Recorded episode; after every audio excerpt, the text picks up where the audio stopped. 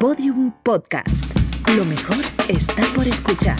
Una de las muchas cualidades del fútbol, sobre todo en nuestro país, es que abre caminos para poder mantener conversaciones con extraños sin que resulte aparentemente raro. Con excepción del tiempo, tema que al menos usamos un par de veces al día, el deporte rey nos viene fantástico para aliviar la tensión, por ejemplo, en un ascensor. Todos damos por sentado que preguntando ¿de qué equipo eres? o ¿vas a ver el clásico? Tendremos una respuesta, más o menos efusiva, pero la tendremos. Acerca posturas con ese cuñado que en todas las reuniones familiares sabe mejor que Zidane que 11 debería ser titular. Te puede llegar a sacar de algún apuro con el jefe si te estás retrasando con alguna entrega. O simplemente, qué fácil es hablar con la persona que está sentada al lado en el bar viendo el partido para criticar cualquier jugada. Y claro está, usarlo también para ligar. Aunque hay mucha gente a la que no le gusta el fútbol, incluso lo deteste. Está tan mediatizado que es absolutamente imposible que no sepa de qué hablamos si nombramos a Messi, Cristiano, Griezmann o cualquiera de las estrellas de nuestra liga. Luego ya cada uno utilizará las armas eh, que tenga para conseguir su objetivo. Pero para romper el hielo, hombre, no lo vamos a negar, nunca viene mal. ¿Quién no ha pensado alguna vez lo maravilloso que sería compartir con tu pareja la pasión por tu equipo? No es raro ver en la previa de los partidos a esas novias con la camiseta del Madrid o al novio con la camiseta del Atlético o culé ella y perico él. Por eso cuando en una primera cita surge el tema del fútbol y ambos pretendientes se conocen al dedillo la lista de la selección para el Mundial, es que mm, hay magia en el ambiente, ¿no? A lo mejor no terminan casándose, o sí, pero en alguna ocasión seguro que se ha cambiado la marcha nupcial por el himno de un equipo. Le suena, ¿verdad? Pasó la semana pasada en los otros partidos con Julen y, Yasmina y el himno del Atlético. Pero en esas situaciones, además del amor, también puede surgir un problema común. Todo lo que, como cualquier ser humano, damos por sentado. Desde que la conversación le está pareciendo tan interesante a la otra persona como nos lo está pareciendo a nosotros, hasta que en ese interés por el mismo deporte hay algo más que puro fanatismo por unos colores, ¿verdad? Si hay un campo donde nada se puede dar por sentado, es en el amor, en el ligue. Chico o chica, que nos guste, un asmao cinco estrellas, un bar y un partido de fútbol. ¿Hay alguna combinación mejor para que surja uno de esos otros partidos que tanto nos gustan? Estos son los otros partidos de Sonido Morse. Espacio ofrecido en colaboración con Mau 5 Estrellas.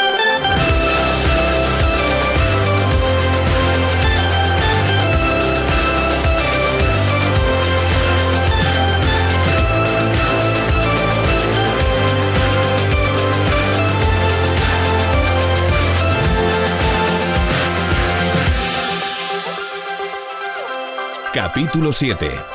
Ligar en el siglo XXI. ¿Y a qué hora dices que habíais quedado? A las 7. Madre mía. Ya. ¿Cuánto tiempo debe esperar una para que se considere oficialmente un plantón? No sé, ¿20 minutos? Pues entonces ya llevo como dos, porque han pasado 40 minutos. Joder, vaya amiga. ya, bueno, en fin. ¿Qué plan teníais? Pues tomar una mm, cinco estrellas y luego ir al cine. ¿Y tú? Pues yo había bajado a ver si encontraba algún colega, pero se ve que no. Oye, si te tienes que ir o te quieres ir, que yo me he presentado aquí de repente, igual te estoy molestando. No, no, que va, no pasa nada. Por lo menos me termino el tercio acompañada. Guay. ¿Y qué peli ibais a ver?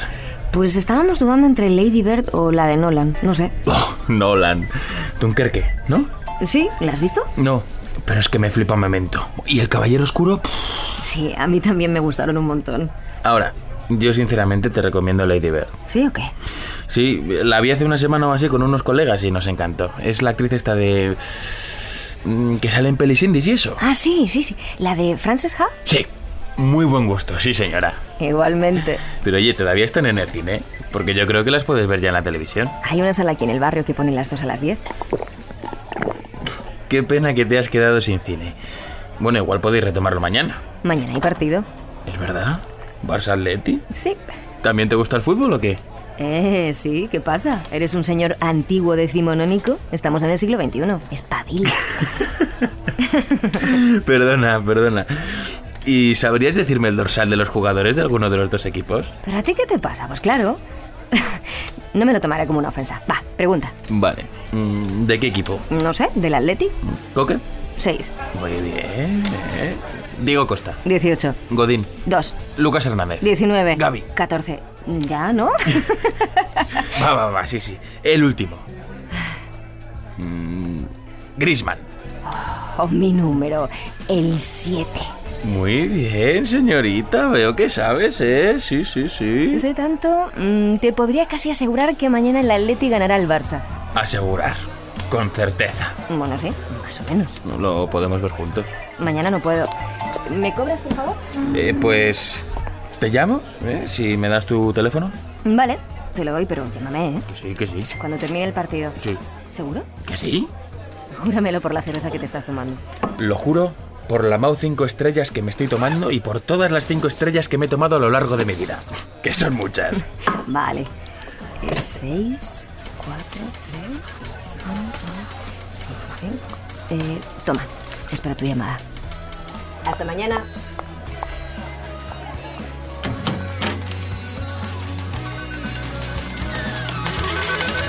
Se acabó el partido del Camp Nou en esta liga. La diferencia la marca el 10, la marca el Rey. Justo cuando el Principito venía a su casa, Messi impone la ley de Leo con ese golazo de falta a la escuadra en el 27 de la Eh, ¿Carlota? ¿Sí? Eh, ¿Qué tal? Soy Miguel, el que te avasalló ayer en el bar. Hola Miguel, ¿qué tal? Ya sé por qué me llamas. Sí, para regodearme de que has fallado en tu predicción. ¿Cómo? Sí, que has fallado. Dijiste que iba a ganar el Atleti y no ha sido así. 1-0, gol de Messi. ¿Qué partido has visto? ¿Cómo que qué partido he visto? Pues el Barça Atleti. Ah, ya, ya, pero el masculino, ¿no? Eh, sí, claro. Eh, ¿Cuál si no? Hoy se jugaban también otros partidos, como por ejemplo el Barça Atleti femenino. No me jodas. Sí, oye, te tengo que dejar. Búscalo en internet si quieres. Vale, pe- pe- pero espera, ¿te volveré a ver? Uy, sí, ya verás. Busca el partido de las chicas. Adiós. Qué tía. A ver. Barça Atleti femenino, partido. A ver. ah, aquí. Quedan 4 minutos 86 de la segunda parte. Triangula de Madrid.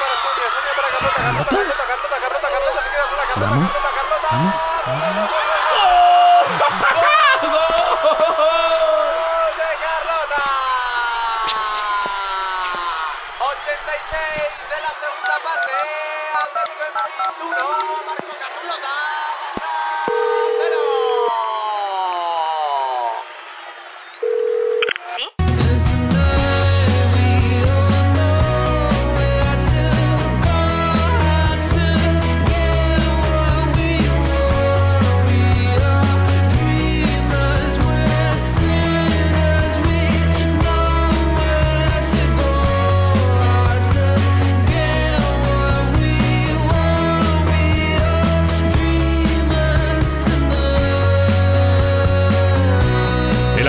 Habéis escuchado, ayuda muchas veces a cumplir sueños y objetivos también profesionales. Es una energía que, bien canalizada, equivale al éxito.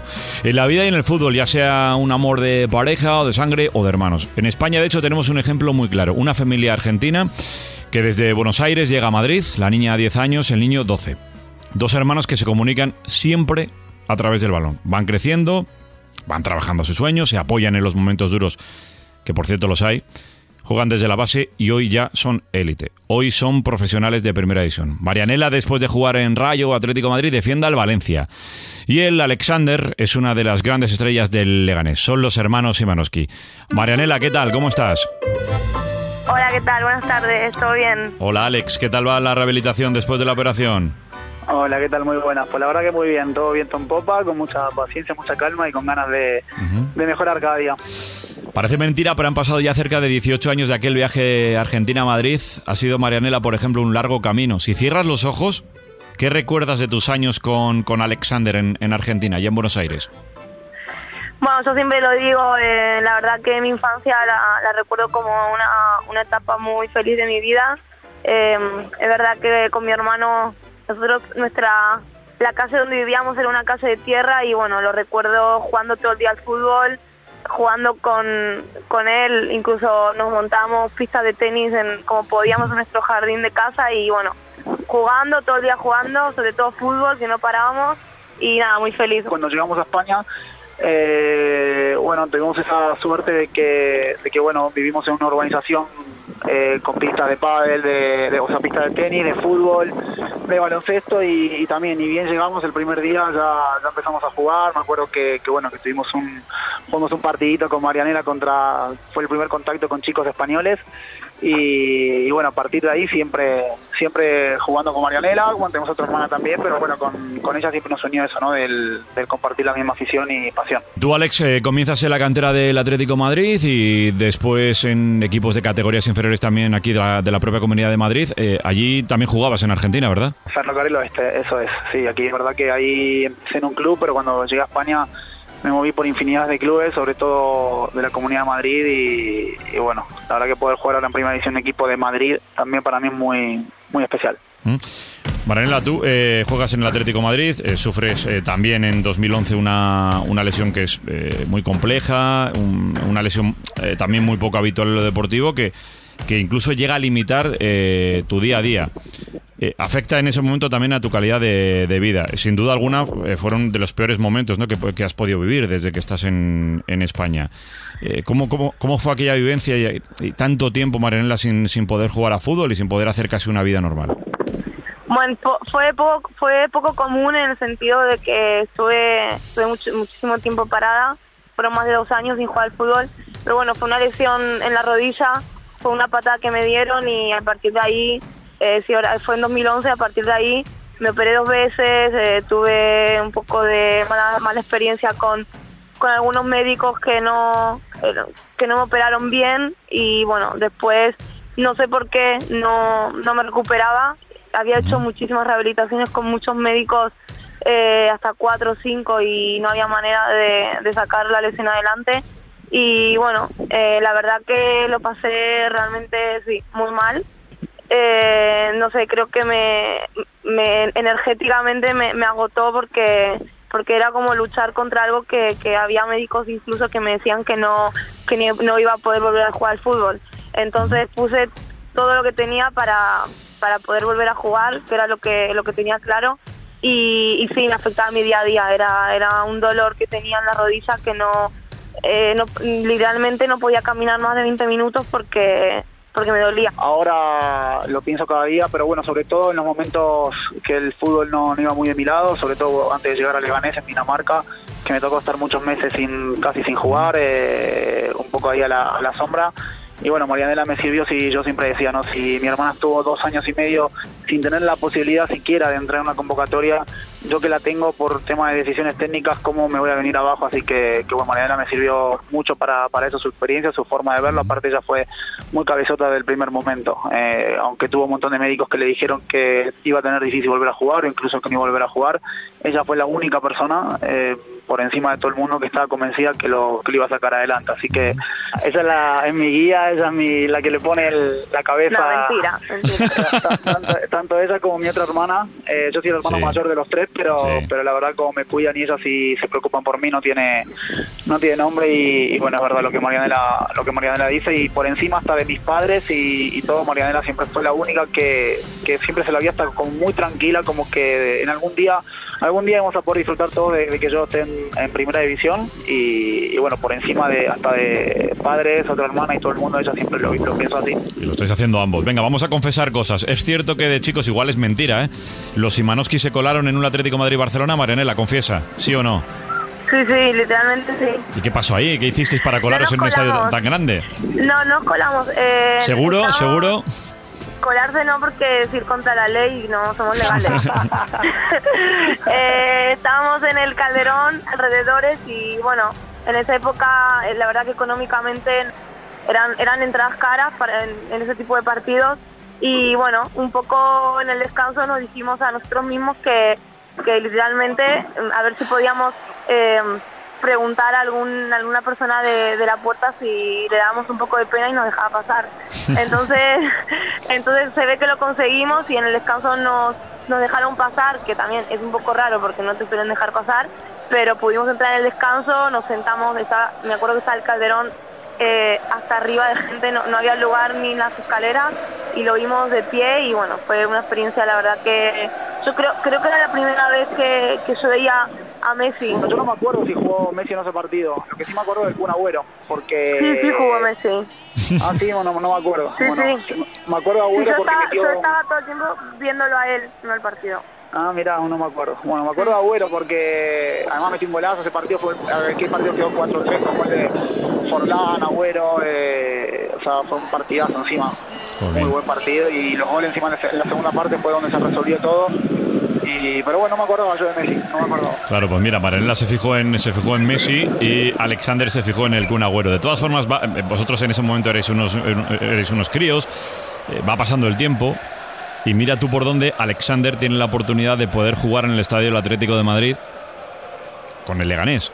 Y Maranela se puede acercar al estadio y en este caso ya sí eh, acceder al campo, ¿no? Y ahí eh, supongo que ese partido también para ti, eh, Maranela, poder ver a tu, a tu hermano eh, ya eh, jugando precisamente lo, lo que viste jugar a Messi viste jugar a Kun, ya era tu hermano el que estaba en el campo, ¿no? Y ese momento entiendo que también te tocó el corazón porque era una forma de ver que habíais triunfado, ¿no? Y que habíais llegado y que vuestro sueño de, Argentina, de, de peques, de, de enanos, pues se cumplía, ¿no?